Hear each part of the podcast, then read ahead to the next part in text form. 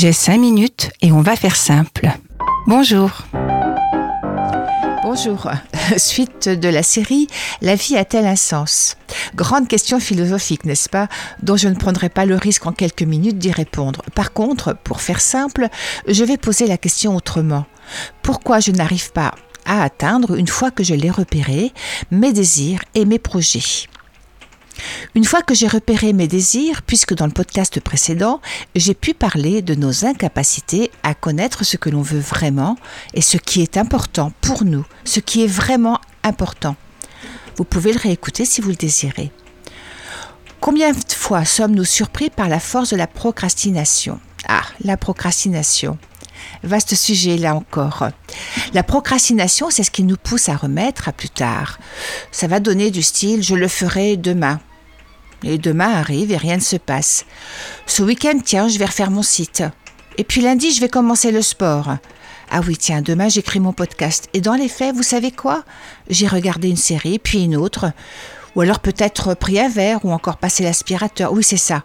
J'ai été utile. J'ai pas rien fait. J'ai passé l'aspirateur. Et une fois fait, bah oui, j'ai été utile. J'ai été mieux.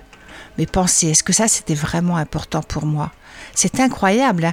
tout ce qu'on va trouver pour pouvoir nous détourner de ce qui est vraiment à faire et ce qui était vraiment important pour nous. Alors voilà, c'est vrai, ce qui était important pour moi n'a toujours pas été effectué et peut-être même ne le sera jamais.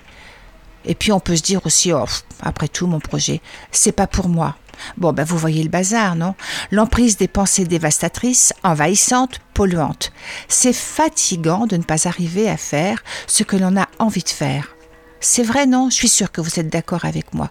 Combien de fois on détourne? Que se passe-t-il? Pourquoi n'est-ce pas si simple de donner sens à nos actions, à nos projets?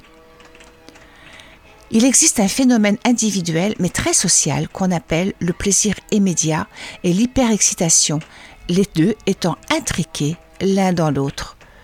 Le plaisir immédiat est donc un plaisir très excitant puisque nous l'avons là maintenant. Il n'y a pas de frustration. Qu'est-ce qui nous empêche de vivre nos projets? Nos projets, vous savez, s'ils sont nouveaux, par exemple écrire un site, le réécrire, faire du sport alors que les habitudes et les routines ne sont pas installées, demandent une organisation, de l'apprentissage. Ah, et surtout de la discipline. Nous sommes dans une société où le plaisir immédiat est roi. Une société du tout vite.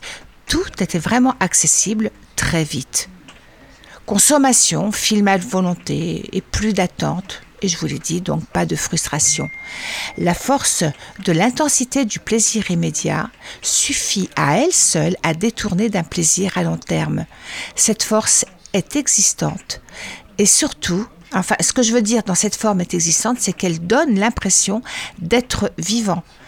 L'intensité du plaisir donne l'impression d'être vivant et nous détourne de la rencontre avec nos souffrances. Et là, on rentre dans la notion de la dépendance à l'hyperexcitation. Si je prends l'exemple de Netflix, des réseaux, ils sont à eux seuls les sirènes d'Ulysse. Vous vous souvenez l'épopée d'Ulysse Ils sont les agents divertissants. Ils ont le but de nous divertir de nos objectifs, tout comme les sirènes. Pour Ulysse, les cliffhangers et les suspens nourrissent notre hyper-excitation. Nous en voulons toujours un peu plus. Et puis nos réseaux, que ce soit Facebook, Instagram et les autres, en fait, c'est quoi? Ça remplace tout simplement les France Dimanche, les Ici Paris, les galas de mon époque. On se nourrit de la vie des autres. C'est tellement plus intéressant. Et puis comme ça, on oublie de vivre la sienne, non? Enfin voilà, seulement l'hyperexcitation est mariée avec la dépression. Les hormones de dopamine, endorphine, etc. donnent cette impression de plaisir intense. Seulement, ces impressions, ces hormones, elles ont une durée de vie dans l'organisme. Et quand elles descendent, c'est la chute. Une impression de tristesse, de manque, qu'il faut vite renouveler. Et nous voilà, dépendants des réseaux, des séries. Et non seulement la dépendance s'installe, mais en plus on n'en est pas très fier, voire quelquefois honteux de ne jamais atteindre nos objectifs et surtout de les concrétiser. Cercle infernal dont il est compliqué d'en sortir. Pas infaisable, hein, surtout pas. Il nous faut retrouver nos intentions. Pourquoi ce projet? Que m'apporte-t-il? Et comment, petit pas, je peux retrouver la force du plaisir et enfin monter ce projet? Donc, si vous avez un projet, que vous reculez à chaque fois que vous voulez vous y mettre, réfléchissez. Arrêtez, réfléchissez juste un instant et réfléchissez à ce que vous allez faire à la place. Allez-vous ouvrir l'ordi pour regarder une série, la télévision, vous prendre un petit apéro, le ménage? Allez, la liste est très singulière. Et surtout, elle peut être très fluide. Allez, à la semaine prochaine. Je vais me laisser surprendre par le sujet, mais j'en ai plein, je crois, dans ma tête. C'est Armel qui vous parle sur Radio Alpa 107.3. À très vite. Au revoir.